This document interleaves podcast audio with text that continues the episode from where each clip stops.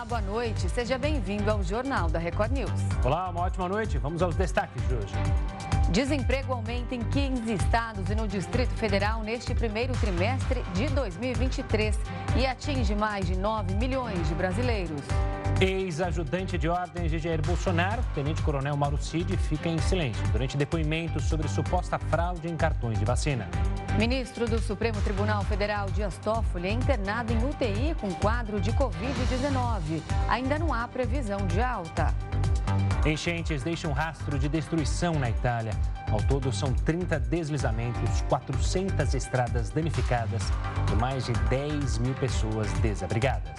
Em mais um dia tenso no leste europeu, Rússia anuncia novos ataques à Ucrânia e deixa mortos e feridos em Odessa, no sul do país. Em Kiev, há diversos registros de incêndios. E ainda, crise entre Ocidente e China leva grandes fabricantes globais de chips ao Japão para remodelar o setor.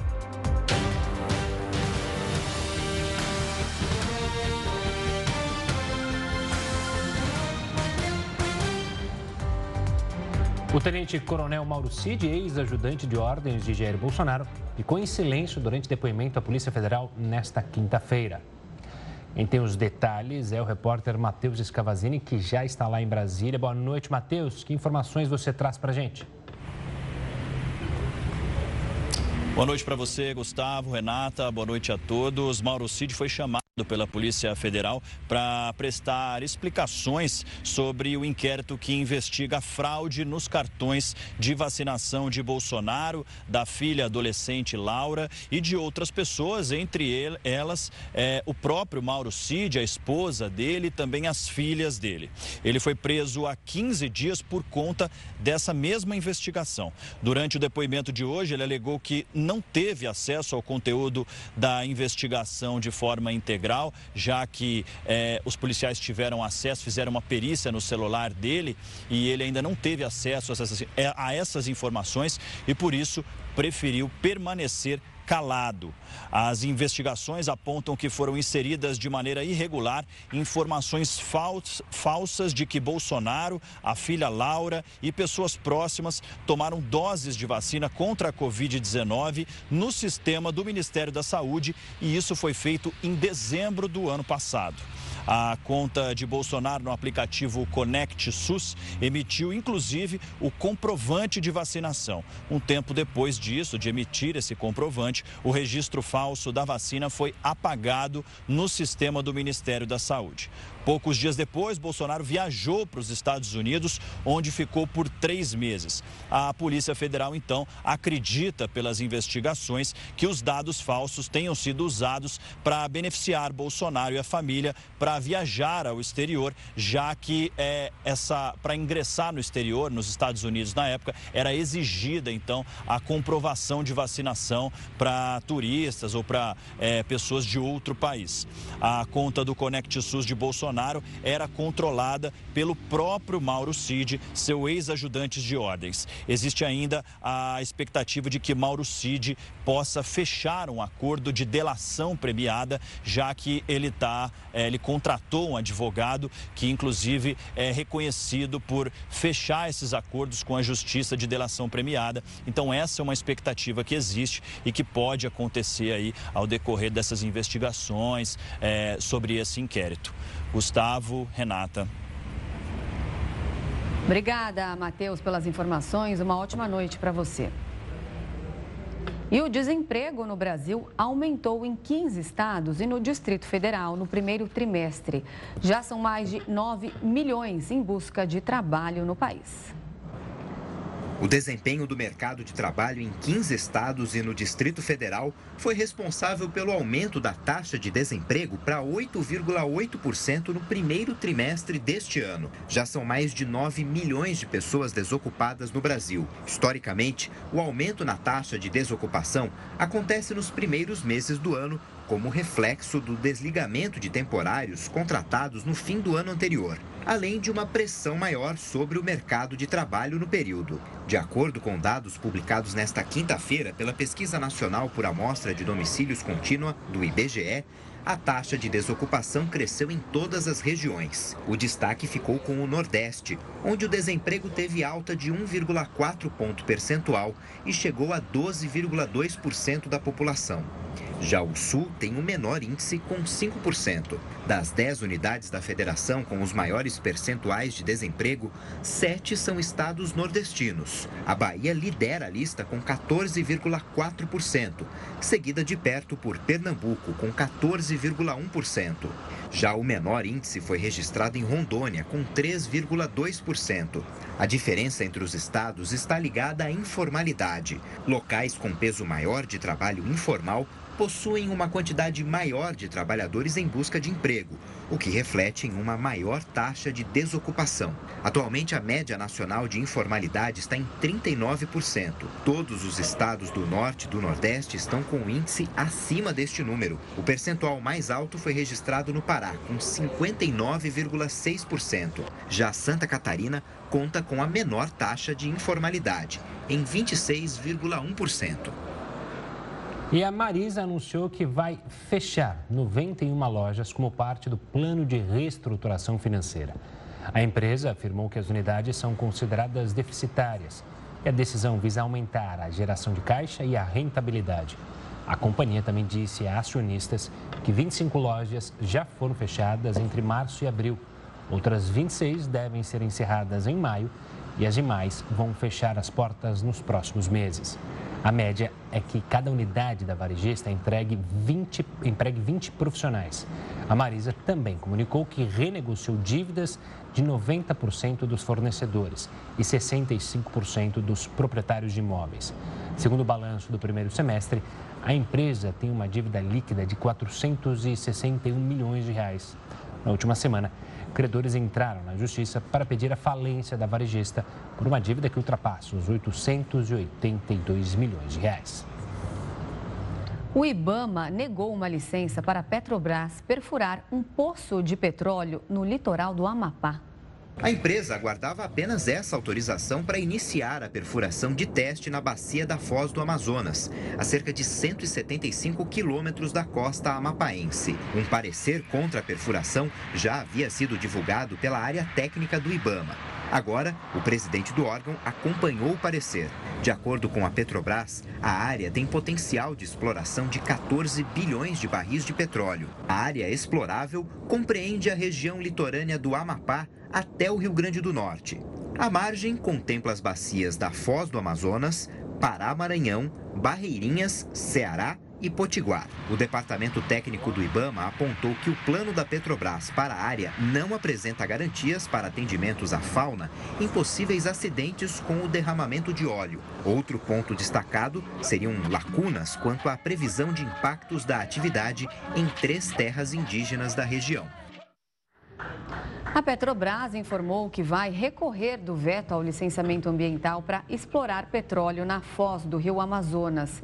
Em nota, a companhia afirmou que recebeu com surpresa a notícia e que, assim que for formalmente notificada da decisão do Ibama, vai exercer o direito de pedir reconsideração em âmbito administrativo. E a Câmara dos Deputados aprovou um projeto de lei que converte algumas regras do Código de Trânsito Brasileiro. A medida seguirá agora para o Senado. Depois de passar por alterações em abril de 2021, incluindo um maior prazo para a renovação da Carteira Nacional de Habilitação, o Código de Trânsito Brasileiro pode mudar novamente. Isso porque, no fim de abril, a Câmara dos Deputados aprovou o projeto de lei de conversão da medida provisória 1153-22, que traz modificações no código envolvendo temas como o exame toxicológico periódico.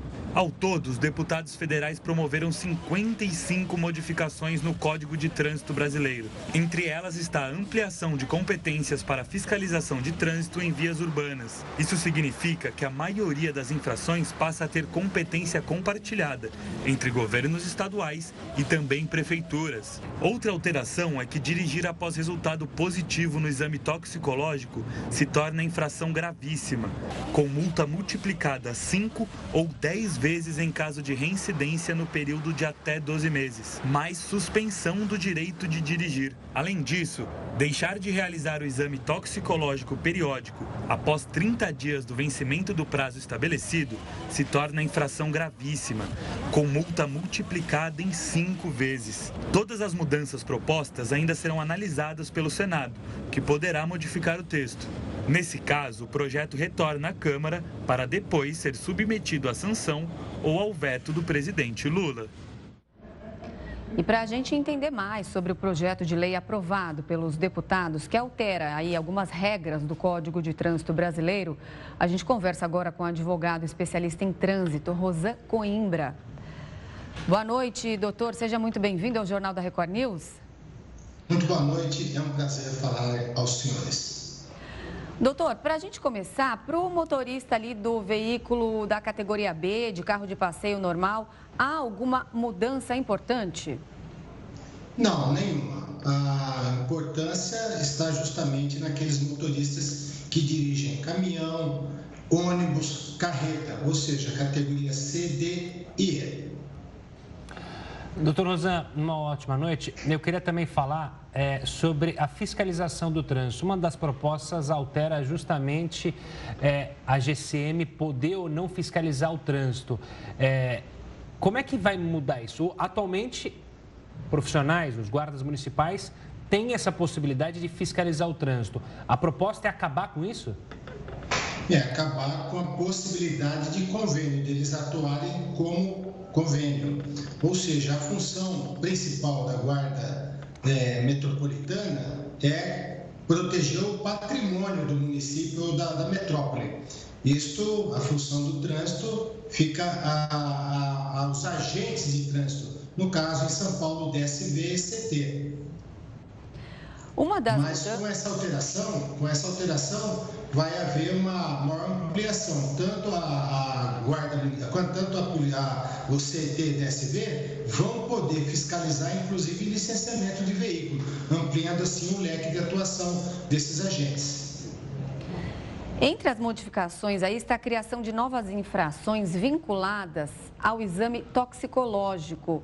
Quais são elas? Você pode explicar para a gente? Sim. Quando alguém ele é reprovado, é, é, dá positivo no exame e ele é pego dirigindo, ele vai ter uma multa de gravíssima cinco vezes e na reincidência, no período de 12 meses, apenas será de 10 vezes a multa gravíssima. A multa gravíssima é 297 reais. Além disso, ele vai ser suspenso também o seu direito de dirigir. Doutor, uma das alterações que a Câmara também propôs é que o município vai poder fiscalizar a CNH, o, data, o vencimento da Carteira Nacional de Habilitação. É, como é que vai funcionar isso? Na prática, isso não era feito? Não, porque o legislador ele distribuiu a competência do município e do estado. O município compete fiscalizar multas de circulação, parada e estacionamento. São as chamadas multas técnicas. É o modo pelo qual o motorista dirige. Já o Detran, que são os órgãos estaduais de trânsito, eles fiscalizam o veículo, licenciamento, é, condições do, do, do, da, da, da, conservação, como pneu careca, etc. E, tal. E, e também fiscaliza a condição do motorista, se ele está com a carteira vencida, se ele está dirigindo veículo de outra categoria da qual não está habilitado. Agora não, agora a intenção do legislador é fazer com que amplie essas, essa atuação tanto da a fiscalização poderá ser feita pelo policial, pelo agente da CT ou DSV na capital, que é mais bastante conhecido, mas também pelo continua sendo da Polícia Militar, que é através do que ele é autorizado pelo pelo Detran. Então, ou seja, aquelas pessoas que antigamente passavam em frente do, da CET com a carteira vencida, agora terão a fiscalização poderá ser multado e, enfim, até mesmo ser é, impedido de continuar a seguir marcha, porque quem não está com a carteira vencida, evidentemente não pode prosseguir no seu intento dirigir. Tá certo, vamos aguardar aí então para saber quais mudanças serão aprovadas. A gente conversou com o advogado especialista em trânsito, Rosan Coimbra. Muito obrigada pelas explicações, uma boa noite. Muito boa noite, foi um prazer. Um prazer é nosso. Vamos falar agora de um gerente de um mercado preso em flagrante no Rio de Janeiro por comercializar mais de duas toneladas de alimentos impróprios para o consumo. A ação foi realizada pela Delegacia Especial de Crimes contra o Consumidor e também pelo Instituto de Vigilância Sanitária. A gente vai até a capital fluminense com o repórter Marcos Marinho para saber as informações. Boa noite, Marcos. Qual foi a situação encontrada por lá? Olha, a situação encontrada foi a pior possível. Boa noite, Renata. Boa noite, Gustavo. Boa noite também para todos que nos acompanham aqui no Jornal da Record News. A vigilância sanitária foi até este mercado de carnes que funciona na comunidade Rio das Pedras, em Jacarepaguá, aqui na zona oeste da capital fluminense. A apreensão foi de mais de duas toneladas de carne. Esse material estava totalmente impróprio para consumo. Os agentes da vigilância sanitária encontraram um local com condições completamente insalubres insalubres, falta de higiene e as condições de armazenamento eram completamente irregulares, segundo os agentes da vigilância sanitária. O gerente do estabelecimento foi preso e vai responder por crimes contra a relação de consumo. Agora, essa região onde aconteceu a vistoria da vigilância sanitária é uma área velha conhecida da polícia. É um local que é controlado por milicianos. A polícia agora investiga para saber se esse mercado tem algum tipo de envolvimento com os milicianos da comunidade. Mas o fato é que ele foi interditado porque estava com muitos alimentos impróprios para consumo. Eu volto com vocês aí no estúdio. Obrigada, Marcos, pelas informações. A gente fala agora do ministro Dias Toffoli, do Supremo Tribunal Federal, que foi internado em Brasília nesta quinta-feira. O magistrado deu entrada em uma unidade de terapia intensiva com quadro de Covid-19. De acordo com uma nota divulgada pelo gabinete do ministro, apesar de estar em uma UTI, ele passa bem e está sendo tratado com antiviral e sintomáticos. Ainda não há previsão de alta. E o Supremo Tribunal Federal formou maioria para condenar o ex-presidente Fernando Collor por corrupção e lavagem de dinheiro. A Procuradoria-Geral da República denunciou o político sob acusação de receber 29 milhões de reais em propinas entre 2010 e 2014 para viabilizar um contrato celebrado pela BR Distribuidora, subsidiária da Petrobras. Desde o início das investigações, a defesa do político alega que não foram produzidas provas que demonstrem que o ex-presidente recebeu os valores de propina. Os ministros Edson Fachin, Alexandre de Moraes, André Mendonça, Roberto Barroso, Luiz Fux e Carmen Lúcia votaram contra a cola. O único que divergiu até o momento foi Nunes Marques. O julgamento deve continuar na próxima quarta-feira. A definição do tempo de prisão vai ser discutida pelos ministros. Os beneficiários do INSS vão passar a ter desconto na entrada de alguns estabelecimentos. Isso porque o Ministério de, da Previdência Social vai lançar um cartão virtual que oferece vantagens em cinemas, shows e também academias. Assunto para ele, Heródoto Barbeiro. Heródoto, boa noite. Conta para a gente como deve funcionar esse esquema. Renata, nós estamos falando para 37 milhões e meio de pessoas. Olha só que número enorme: 37 milhões de aposentados, pensionistas e pessoas que têm alguma ligação com o INSS. Portanto, é um mundo é, imenso de pessoas no Brasil. Outra coisa curiosa, você falou do cartão, 70% dessas pessoas que eu acabei de citar, 37 milhões, 70% recebem um único salário mínimo, que é o piso da Previdência Social, hoje avaliado em R$ 1.320. Portanto, a ideia seria abrir para essas pessoas uma, um mercado melhor, é? que é exatamente o, o, chamado cartão virtual. Ou seja, a pessoa entra naquele, naquele aplicativo chamado Meu INSS, todo mundo conhece, e vai ter lá o Meu INSS, o Meu INSS mais, né? o Meu INSS Plus, com aquele sinalzinho de mais. Esse mais significa o seguinte: é inovação, então, uh, que vai ocorrer para que as pessoas possam ter acesso a uma série de benefícios. Ele é um cartão de benefício. Isso já existe, por exemplo, nos bancos. Já existe o cartão de crédito, né? você paga meia entrada quando você mostra o cartão do banco A, banco B, banco C. E agora, então, seria extensivo a todos os aposentados. Inicialmente, é o pessoal que tem conta bancária ou no Banco do Brasil ou na Caixa Econômica Federal. Mas a direção diz que outros bancos estão aderindo E em breve, então, esse cartão virtual, porque vai estar no celular, não vai precisar carregar o cartãozinho no bolso, vai estar no celular. E ele, além de, de ser um clube de benefícios, ele vai ser uma identidade. Hoje não tem identidade. Se você é aposentado, para eu provar que eu sou aposentado, eu tenho que pegar uh, a concessão do benefício. Mas no meu INSS, no, no, no, no, nesse novo cartão que vai estar no celular, você prova que você é aposentado e você prova também que pode ter uma série de benefícios. Por exemplo, vocês que gostam de. Não, vocês não estão aposentados. Cinema, show, academia. Tem um cidadão, Renato, aí que gosta de uma academia que não é brincadeira. lojas virtuais e por aí afora. Então, tudo isso vai ter o desconto, fora uh, compra, enfim, tudo aquilo que um cartão de crédito né, promove. Vai ser uma coisa realmente muito interessante. Outra coisa curiosa é o seguinte: aonde esse cartão vai funcionar melhor? Ele vai funcionar, logicamente, nos estados brasileiros, onde o número de, de, de, de aposentados é maior. Eu não sabia, por exemplo, que é o Rio Grande do Sul que é o estado que mais tem aposentado no Brasil. Eu não sabia, imaginava que fosse o Rio de Janeiro, talvez São Paulo. Não, é o Rio Grande do Sul. E outra coisa também curiosa, isso vai valer muito, muito, muito para cidades que têm muito aposentado. E eu fui olhar o seguinte, qual é a cidade que tem mais aposentados do Brasil? É a cidade de Santos, no litoral de São Paulo. É a primeira em Santos, segunda é Niterói e terceira Pelotas, lá no Rio Grande do Sul.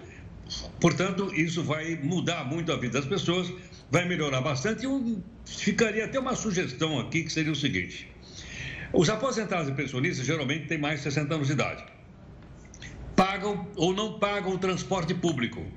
Eu acho que poderia também colocar esse mesmo cartãozinho virtual lá no celular, lá no meu INSS, para que a pessoa pudesse, por exemplo, não precisava tirar cartão nem do metrô, nem do trem metropolitano e nem dos ônibus estaria já no próprio cartãozinho. Quem sabe fica aí como sugestão para melhorar uma coisa que é realmente um passo interessante para os aposentados e pensionistas de todo o Brasil. Ah, isso, isso aí, imagino que os técnicos de informação aí ah, conseguem agilizar rapidamente, né? Porque hoje em dia com a tecnologia avançando, mas eu fico com receio de, sabe como é que é Brasil, né? Sabe como é INSS? De me deparar de um dia para a noite com pessoas com 30, 35 anos aposentadas, com carteirinho de aposentado. Porque o que tem de fraude? Porque eu já vejo gente, marmanjão de 40, 40 e poucos anos, fazendo colegial ainda, só para ter a meia entrada ali no show. Então eu não duvido, daqui a pouco aparecer o pessoal aposentado com 30 anos, só para garantir esses benefícios, né, Heroto? É, eu, eu, isso, logicamente, isso daí seria uma coisa legal, você tem toda a razão. Mas você lembrou até um fato interessante, que muita gente falsifica hum. aquelas carteirinhas de, de, de estudante para poder pagar meia. É? Agora, quando alguém paga meia, outra pessoa paga uma e meia. Não é? Porque o custo do show, o custo do cinema, o custo da academia é dividido em todo mundo. Se eu não pagar, alguém vai pagar por mim. Porque lembrando aquele velho ditado, não há almoço grátis. Pois é, e agora está na hora da janta e você está liberado para sua janta, lembrando uma frase: nesse frio, sopa não é janta, tá, Herota? A gente se fala amanhã. Alô, gente, um abraço aí. Tchau, tchau. Até amanhã. Bom, e a alimentação ruim pode estar por trás de 70% dos diagnósticos de diabetes tipo 2. Isso segundo um estudo americano publicado na revista Nature. Os cientistas chegaram a essa conclusão a partir de um modelo que cruza dados de consumo alimentar em 184 países. Eles estimaram que uma dieta pouco nutritiva e desequilibrada contribuiu para cerca de 14 milhões de casos de diabetes tipo 2 em 2018. Dos 11 itens avaliados, três tiveram o maior peso no aumento da incidência global da doença. Sendo eles o excesso de carboidratos refinados, como arroz e trigo, o excesso de carnes processadas e consumo insuficiente de grãos integrais. A falta de frutas, verduras, sementes e grãos também estão por trás dos altos índices da doença.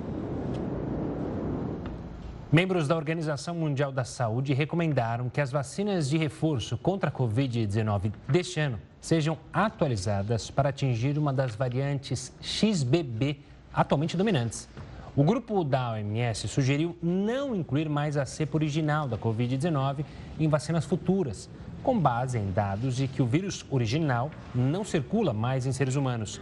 Fabricantes de vacinas contra a Covid-19 já desenvolvem versões de vacinas visando a XBB 1.5 e outras cepas atualmente em circulação. As vacinas de reforço bivalente desenvolvidas e distribuídas no ano passado tiveram como alvo duas cepas diferentes, a variante Omicron e o vírus original. O Ministério da Saúde investiga o primeiro caso suspeito de gripe aviária em humanos no Brasil. A pasta informou que monitora um homem de 61 anos que está com sintomas gripais leves e está isolado. Ele trabalha em um parque em Vitória, no Espírito Santo. Uma ave com resultado positivo chegou a ser encontrada no local. Ao todo, duas infecções em animais foram confirmadas no estado. Ainda de acordo com o Ministério, a contaminação de aves para humanos não acontece com facilidade e o contágio de pessoa para pessoa não é sustentado. Com a nova suspeita, o órgão reforçou as recomendações para vigilância de possíveis novos casos da doença. E quem vai explicar para a gente sobre esse caso suspeito de gripe aviária e quais são os riscos da doença é a doutora infectologista e epidemiologista Luana Araújo. Doutora Luana, uma ótima noite, sempre um prazer tê-la aqui para falar sobre esse assunto, sobre saúde, como a gente deve se portar e se preocupar. A gripe, é, essa gripe, ela é perigosa? Não é perigosa? A gente tem que ficar atento. É o primeiro caso que a gente está olhando, mas se a gente olhar para outros países que também tiveram é, a gripe aviária, é preciso acender o alerta? É, o que é, boa noite, primeiro, antes de mais nada. É, o que é preciso é a gente sempre manter uma vigilância muito ativa. As informações que vocês colocaram, elas são reais. Essa é uma, uma, uma infecção causada por um vírus que é desse vírus influenza do tipo A, chamado H5N1, que normalmente afeta aves exclusivamente. Mas, eventualmente, dependendo do, da, da intimidade que você tenha com o animal doente, você pode ter uma infecção que passe para outra espécie e isso pode acontecer com a espécie humana. É, já aconteceu em outros momentos, mas felizmente essa, como vocês também colocaram, não é uma infecção é, por um vírus que tem facilidade, que tem uma que se sente confortável, digamos assim, nesse momento infectando seres humanos. Então, para a gente, isso é uma boa notícia.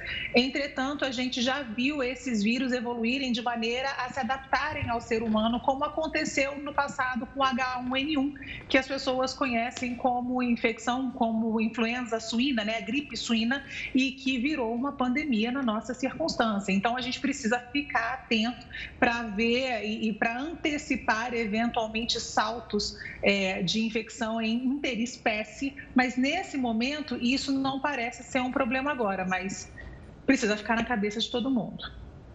Doutora, agora, de que forma a gripe aviária é transmitida para humanos? Nesse caso, o homem que está sendo monitorado, ele trabalhava nesse parque, ele pode ter manipulado ali a ave?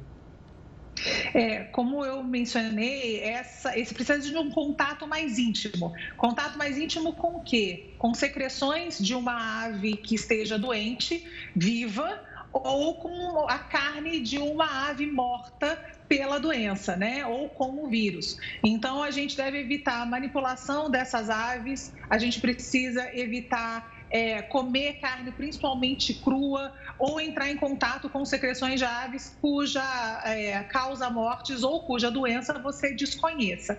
São sinais comuns e simples e, e uh, fazem parte desse nosso código de higiene sanitária, né? Não tocar e não consumir é, secreções ou carne ou, enfim, produções que estejam relacionadas àquilo que a gente desconhece. Doutora, a senhora mencionou que é o vírus influenza, a gente explicou também há pouco. Se a gente tem uma vacinação alcançando, a vacinação da gripe alcançando o maior número de pessoas, pode ser uma ajuda para evitar essa transmissão cruzada, ou seja, de um animal que tem o vírus influenza passando para o ser humano, ou isso ainda é muito complexo de se afirmar?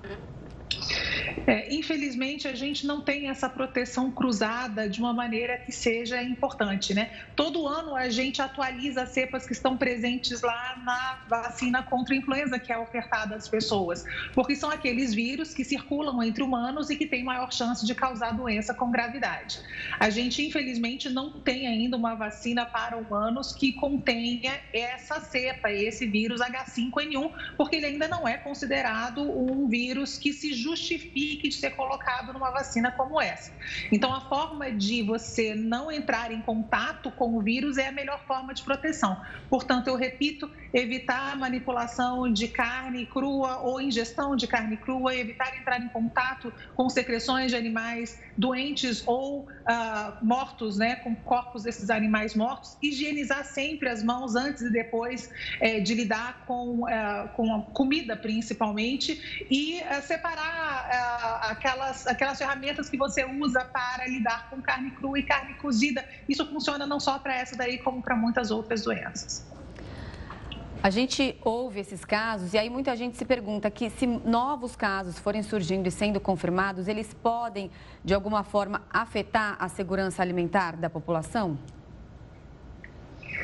A segurança alimentar ela fica comprometida se esse vírus for encontrado em produções é, é, é, de cultura desses animais, né, de culturas de aves. O que não acontece aqui não aconteceu e não, ah, não parece ser um risco nosso nesse momento.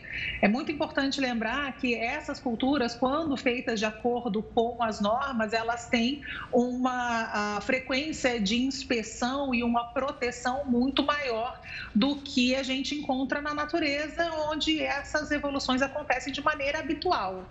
Então, não, não acho que seja motivo para pânico, não acho que seja motivo para mudança de sentimento com relação à segurança alimentar do que a gente tem hoje. É simplesmente uma necessidade da gente manter a vigilância que a gente mantém, como sempre, e é exatamente por isso que a gente conseguiu, inclusive, é, ter as informações sobre essas aves contaminadas no nosso litoral, seguindo, inclusive, é, outros, outros surtos em aves silvestres que aconteceram na América Latina nos últimos meses meses. Então, é muito importante que a gente fique atento, mas em termos alimentares ainda não é uma preocupação. Tá certo, doutora. Obrigado pela participação mais uma vez, pela simpatia em poder conversar com a gente e explicar sobre esse vírus. Um forte abraço e até a próxima. Fico à disposição sempre. Um abraço. Até mais. E subiu para 11 o número de mortes causadas pelas fortes chuvas que afetam a Itália. Autoridades locais ainda buscam por desaparecidos. As tempestades que atingem o país têm causado muitas destruições. A região de Emília-Romanha, mais ao norte da Itália, é a mais atingida. Parte da cidade de Faenza amanheceu submersa. Os bombeiros seguem na busca por desaparecidos e para resgatar os sobreviventes. O trabalho ficou ainda mais difícil, já que muitas áreas não têm sinal de telefone e o acesso às rodovias está bloqueado. Ao todo, mais de 10 mil italianos precisaram fugir das próprias casas. A retirada tem sido feita por bote ou com as pessoas saindo pelo telhado e sendo transportadas por helicóptero. Este climatologista do Conselho Nacional de Pesquisa do país explica o motivo das fortes chuvas. Praticamente vemos que estão chegando menos dias chuvosos, porém com chuvas mais intensas. Então há uma intensificação dos fenômenos. Mesmo que a chegada dos anticiclones africanos nos preserve por muitos dias do ano dessas tempestades. A expectativa é de que a chuva dê uma trégua na Itália, mas é possível que eventos similares aconteçam nas próximas décadas e por isso é preciso que haja uma mudança de postura no país. Precisamos fazer muitas adaptações, mas também diminuir drasticamente nossas emissões de gases de efeito estufa para não chegarmos a cenários de 3 graus, 4 graus a mais globalmente. Caso contrário, esses serão apenas o primeiro sinal de algo muito pior bruto. E o governo federal reforça medidas de combate ao abuso contra crianças e adolescentes. É o que você confere em instantes aqui no Jornal da Record News. Sete dos maiores fabricantes de semicondutores do mundo apresentaram planos para aumentar a produção e aprofundar as parcerias tecnológicas no Japão. Em uma reunião com o primeiro-ministro japonês, os líderes de fábricas de chips descreveram o plano que pode fazer o país voltar a ser uma potência do setor. Juntas, as empresas prometeram investir mais de 20 bilhões de reais em novas fábricas e centros de pesquisas. A reunião dos fabricantes de chips em Tóquio aumenta a definição dos blocos industriais que estão surgindo conforme as relações ácidas entre Estados Unidos e China e continuam a produzir sinais de dissociação nas cadeias de suprimentos globais. Ainda sobre os maiores fabricantes de semicondutores apresentarem planos para aumentar a produção e aprofundar essas parcerias tecnológicas no Japão, a gente conversa com o presidente da Associação Brasileira da Indústria Elétrica e Eletrônica, Humberto Barbato. Boa noite, Humberto. Obrigado pela participação aqui conosco. Pelo Japão já ter tido um histórico e ter sido uma potência nessa área, isso pode facilitar uma aceleração para é, tentar diminuir essa dependência de Taiwan e, consequentemente, sobre esse medo que há da China retomar ali o território? Olha, sem dúvida nenhuma, a entrada de qualquer novo player na produção de semicondutores se torna extremamente importante, porque hoje a nossa dependência praticamente de Taiwan e da China é muito grande. Então, é, qualquer país que vier a produzir, entre eles o próprio Brasil, é alguma coisa extremamente importante para que a gente possa diminuir a nossa vulnerabilidade que ficou estampada principalmente durante a pandemia.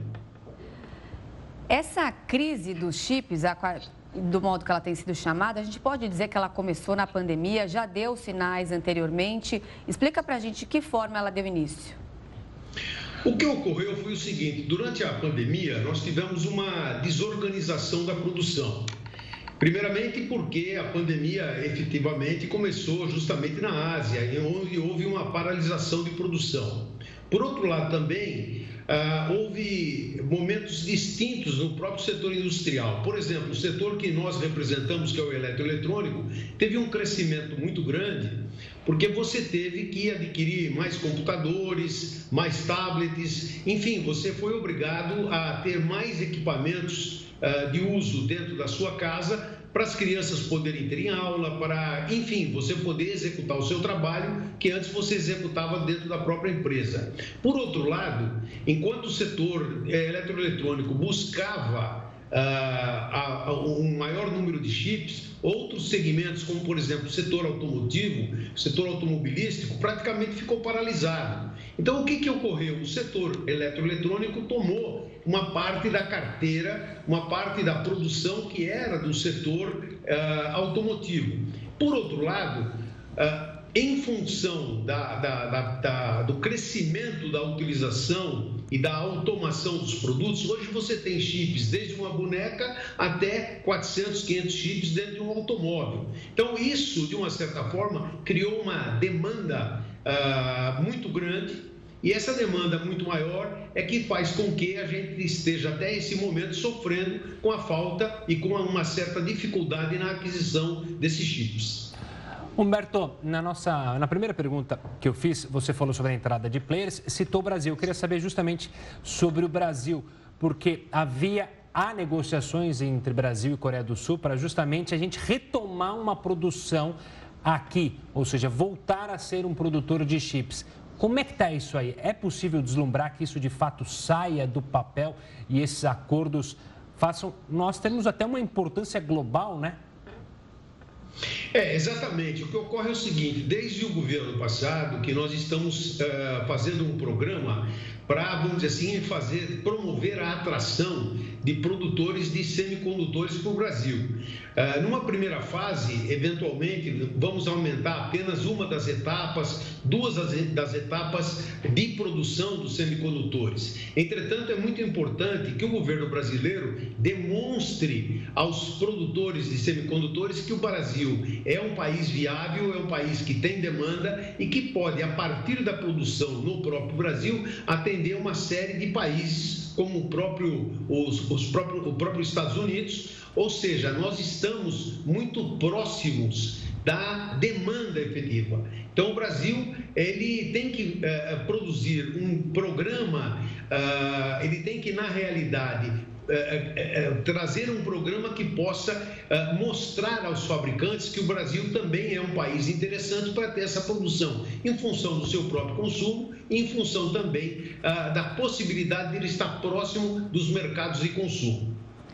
Agora, é um setor que precisa aí de pesquisa, de investimento alto. Você acredita que a gente vai conseguir ter algum tipo de incentivo aqui no Brasil?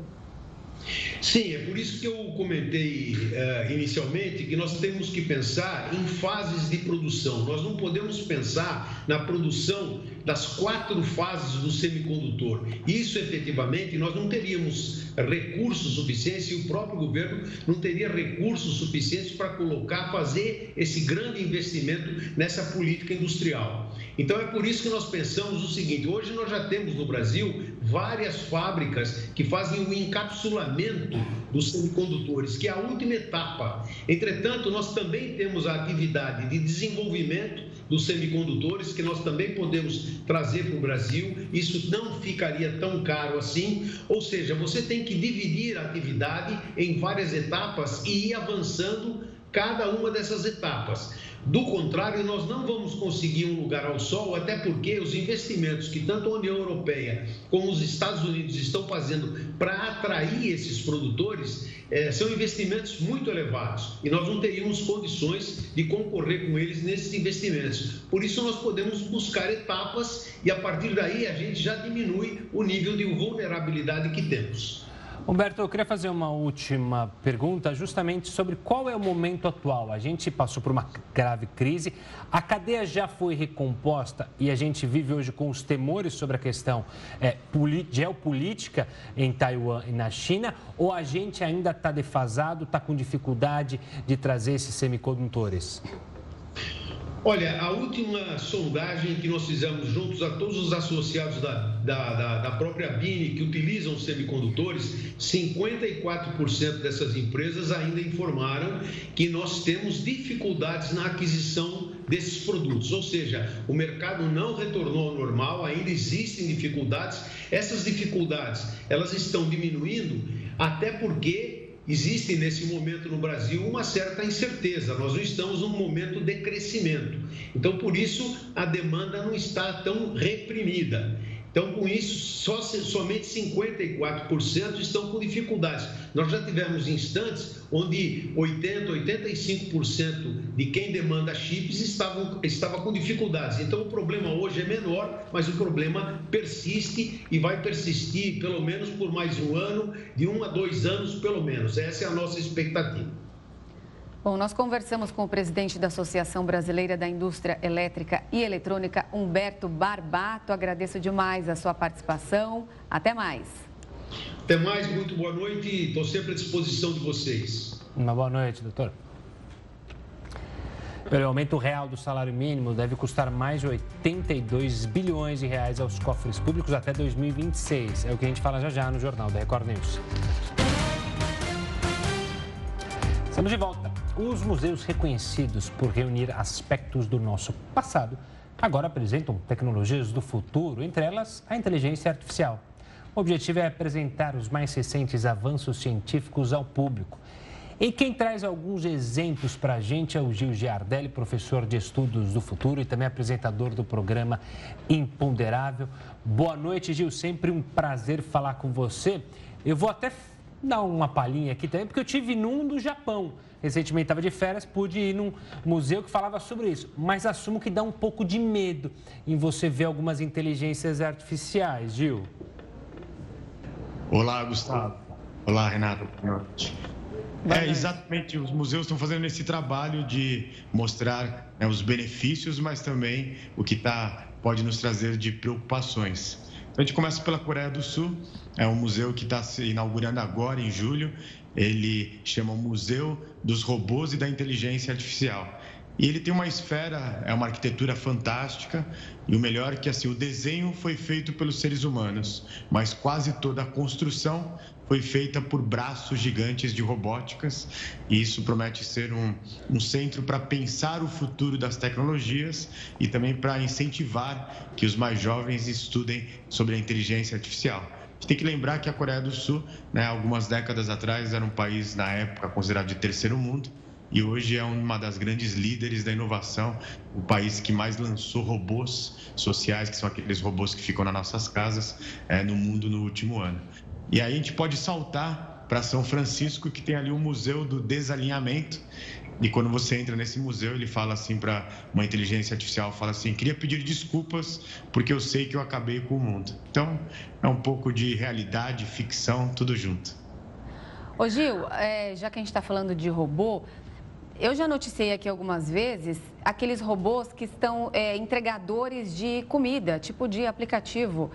Isso realmente já existe? Eles já estão trabalhando nesse sentido ou por enquanto é só um teste? Aqui no Brasil já estão em testes há algum tempo, já Aqui em São Paulo, se você for nas principais, especialmente ali na região da Faria Lima, você pode encontrar com algum deles. Mas é, desde a época ali da pandemia, especialmente na China, ali você vê toda hora é, carrinhos de todos os tamanhos, desde levando um, é, uma comida chinesa até um cheeseburger. Então, esse tempo dos robôs que são esses robôs de rodas, né? E não só robôs nas ruas, também tem agora os robôs drones. Aqui no Brasil teve um teste que foi muito bem sucedido de uma tipo de uma padaria que levava para você seu presunto, seu queijo, sua manteiga. Então, os robôs de entregas já estão entre nós. Vamos ver se a gente vai ter que criar uma nova via na 23 para motoboys e para os robôs. Será? É, fica a dúvida.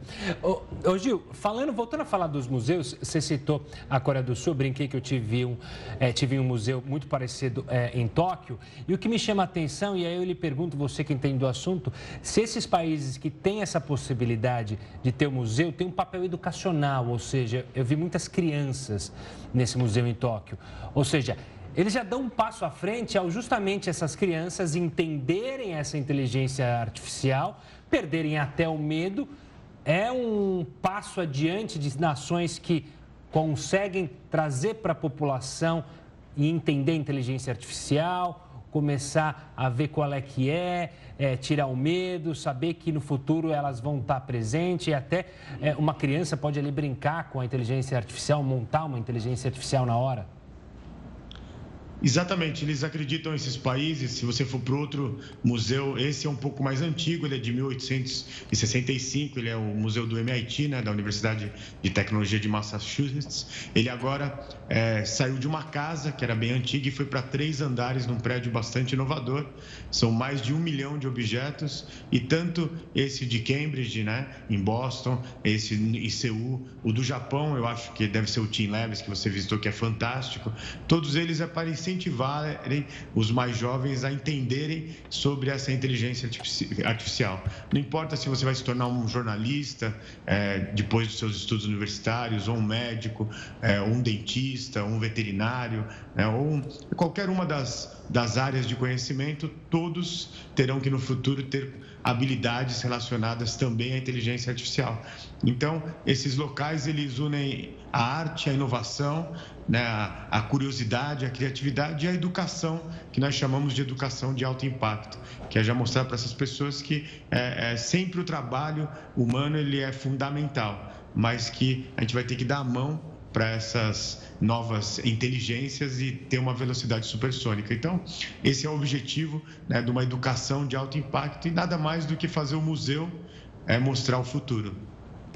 Gil Giardelli trazendo para a gente sempre muitas novidades aí no setor da tecnologia. Não temos mais tempo hoje. Muito obrigada aí pelo nosso bate-papo. Até semana que vem. Até semana que vem. Ótima noite. Valeu, Gil. O presidente da Colômbia, Gustavo Petro, pediu desculpas após dizer que crianças vítimas de acidente aéreo tinham sido encontradas. Ele havia feito o anúncio pelas redes sociais, mas depois apagou a postagem e se desculpou, dizendo que a informação não podia ser confirmada. As Forças Armadas disseram que há indícios de que as crianças estejam bem, com base em pistas encontradas no caminho, mas ainda não fizeram contato com elas. Os quatro irmãos, com idade entre 11 meses e 13 anos, estão há 17 dias perdidos na Amazônia colombiana. A aeronave em que estavam com a mãe e outros dois adultos caiu na selva no início do mês. As autoridades já encontraram os corpos dos três adultos, mas as crianças continuam desaparecidas. Novos ataques russos à Ucrânia deixam uma pessoa morta e outras duas feridas. O Jornal da Record News volta em Santos para falar sobre isso e muito mais. Novos ataques russos à Ucrânia deixaram uma pessoa morta e outras duas feridas em Odessa, no sul do país. Segundo o Ministério da Defesa ucraniano, pelo menos 30 mísseis foram disparados em direção ao país. Destes, 29 foram interceptados, além de quatro drones. Na cidade portuária de Odessa, uma pessoa morreu e duas ficaram feridas na explosão de um vilarejo.